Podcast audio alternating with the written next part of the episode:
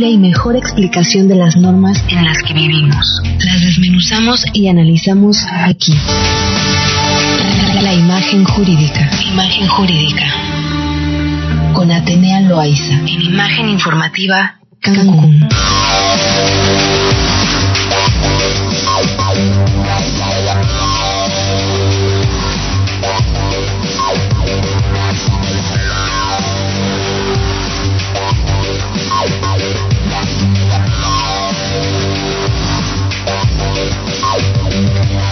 Y como cada martes, por supuesto, temas jurídicos con Atenea Loaiza de Difen Abogados. ¿Cómo estás, Atenea? Muy buenas tardes.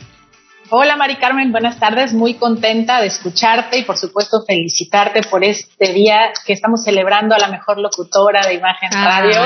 Un abrazo de parte de todo el equipo, amiga, y muchos muchos años más de, de, esta noble, de ejercer esta noble profesión, amiga. Te agradezco muchísimo a ti, a tener a todo el equipo de Difen Abogados. Gracias, gracias, gracias. Y bueno, pues a lo que nos truje, chincha, tenemos un temazo, un temazo que hace una semana, justamente el martes pasado, eh, platicábamos de esto porque estaba nuevecito y es justamente el tema del aborto. Así es, Mari Carmen. Pues sí, efectivamente, ya hace una semana, seis días prácticamente, la Suprema Corte de Justicia de la Nación se pronunció sobre una declaratoria de inconstitucionalidad. Cabe mencionar que esta declaratoria de, de inconstitucionalidad fue promovida desde el año 2017, que se resolvió apenas en 2021, pero ya estaba promovida desde ese año. Esta declaratoria de inconstitucionalidad, Mari Carmen, es precisamente sobre un tema que ha generado pues mucho revuelo y polémica y mucho de qué hablar en cuestión de el tema del derecho de la mujer, de su eh, reproducción y, por supuesto, sus derechos sexuales y reproductivos, por una parte, y por el otro, el grupo que, que apoya, por supuesto, todo lo que tiene que ver con la vida del no nacido a partir del momento de la gestación como tal, ¿no? Y esta, esta acción de inconstitucionalidad, Mari Carmen, pues precisamente aborda y resuelve eh, eh, sobre una codificación específica, hay que decirlo, el estado de Coahuila fue eh, la Procuraduría, en aquel entonces todavía denominada Procuraduría General de la República, quien promueve esta inconstitucionalidad sobre unos artículos específicos del Código Penal de Coahuila, en el que contemplas, en el que contempla penas privativas de libertad en contra de las mujeres que llevaran a cabo abortos voluntarios o dentro del plazo de las 12 semanas de gestación. Entonces, al resolverse esta inconstitucionalidad y declarar la Suprema Corte inconstitucionalidad, inconstitucional estos preceptos del Código Penal de Coahuila, pues está sentando un precedente, Mari Carmen, para toda la demás República Mexicana. ¿Qué significa esto? Porque también lo comentábamos afuera del aire. ¿Qué, qué significa entonces? ¿Se va a, ver, va a haber una despenalización como tal? O no del aborto. Efectivamente, los efectos de la declaratoria de inconstitucionalidad que emitió la Suprema Corte es sentar un precedente en el que resuelve que efectivamente los dos artículos del Código Penal de Coahuila resultan inconstitucionales por vulnerarse los derechos de la mujer a decidir sobre su eh, este, vida reproductiva, sobre la hora y en el momento en el que ellos deciden eh, procrear, ¿no? Y traer a la vida otros seres humanos. Por lo tanto, en tratándose de discriminación hacia la mujer, se elimina de esos, de esa codificación de Coahuila la pena de prisión en contra de las mujeres que practiquen abortos voluntarios. Ya no fijan y eliminan también el plazo de las 12 semanas, que son equivalente a tres meses eh, aproximadamente. Por lo tanto, sientan un precedente. ¿Qué significa esto? Que no es que toda la República Mexicana, en este momento, a partir de la publicación de esta reforma, de, esta resolución de, de, inconstitucionalidad, quedamos libres de interrumpir el embarazo eh, a, como nosotros decidamos en el tercer mes, en el cuarto mes, en el séptimo mes, sino que cada legislación estatal deberá hacer lo propio desde sus cámaras legislativas para que si el Estado regula, reforma o incluso con base en este precedente de inconstitucionalidad remueve de sus, de sus códigos penales estos artículos, por supuesto que entonces ya estaremos en el supuesto de la despenalización del aborto. Esto lo que sienta Mari Carmen es un precedente en donde ya pues hay una declaratoria de la máxima casa eh, de, de, de estudios legales en México y de aplicación de normas que estos artículos contravienen principios y derechos fundamentales de la mujer. Claro. Ahora, entonces la responsabilidad de penalizar o no esta acción recae en cada estado, ¿es correcto? Es correcto.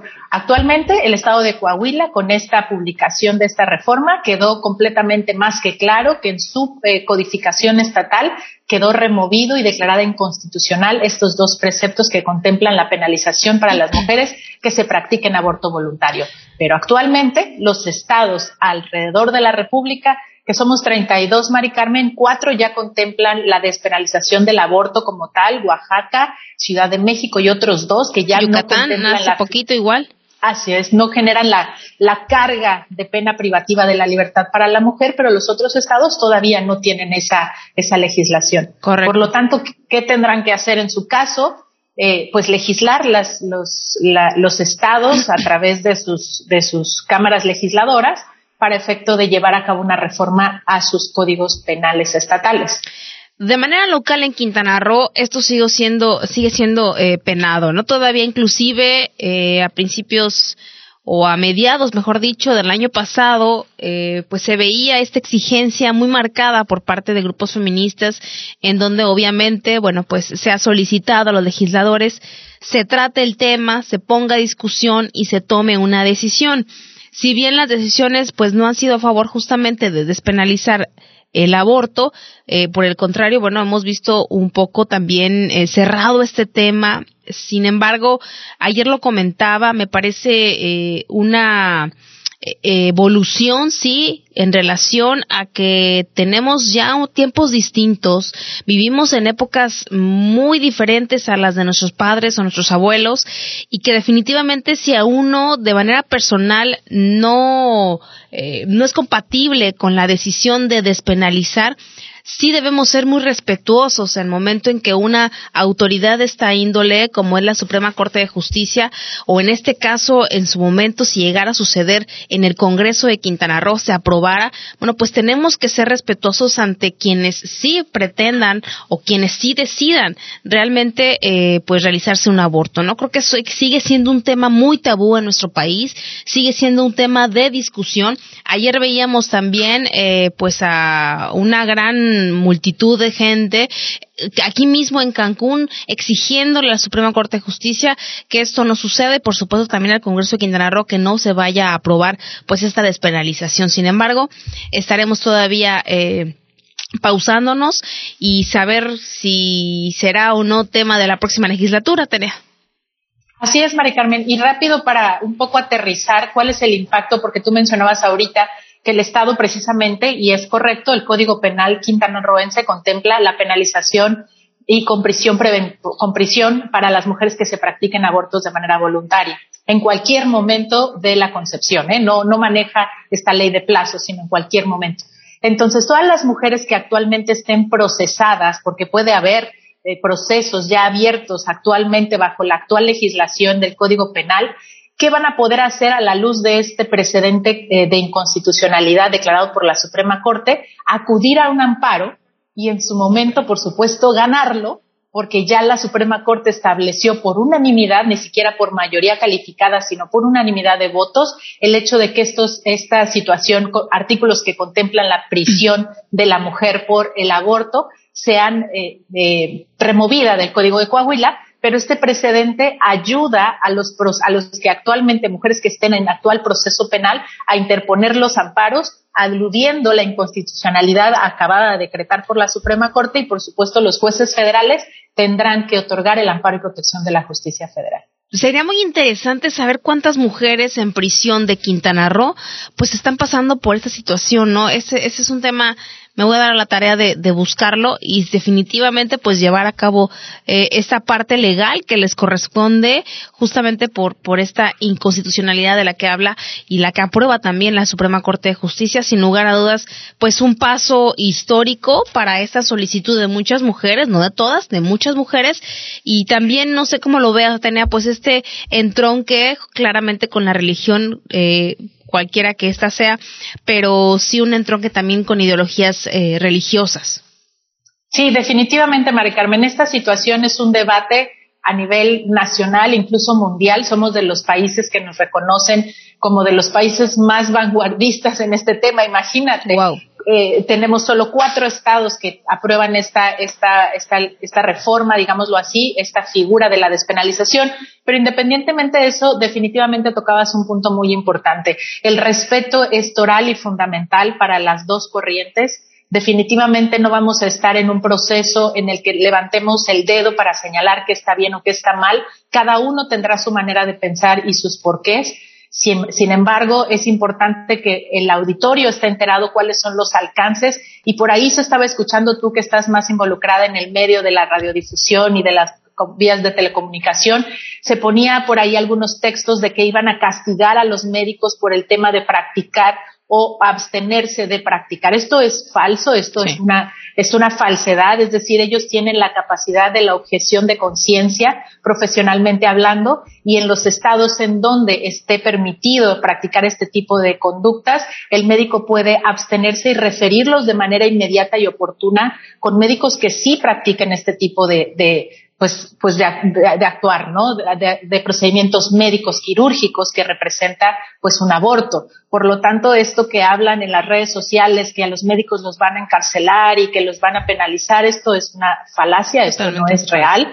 Entonces es muy importante, pues bueno, clarificar todas estas ideas. Rapidísimo dentro, es que nos falta mucho, pero esta declaratoria, Mari Carmen, también contempla la penalización en tratándose, la mayor pena en tratándose de violaciones entre cónyuges. Es importante decirlo porque también contempla esta parte donde ya antes la violación, digamos, entre cónyuges era penada con muy bajitos años, imagínate. Esto también provocaba, por supuesto, un sesgo de discriminación hacia la mujer, que si tu marido te violaba, tenían una pena menor que cualquier otro violador. Claro. Y esto ya no es así, ya se superó. La Suprema Corte de Justicia ya estableció que efectivamente se deben establecer penas mayores para violaciones entre cónyuges. Te agradezco muchísimo, Atenea, y creo que nos llevamos también esta parte importantísima. No es no. Seas quien seas. Así es. No Así es, es. no. Aunque tengamos 20 años de casados. No Así es. no. Te agradezco muchísimo, Atenea. Gracias, Mari Carmen. Saludos, gracias. Hasta el próximo martes.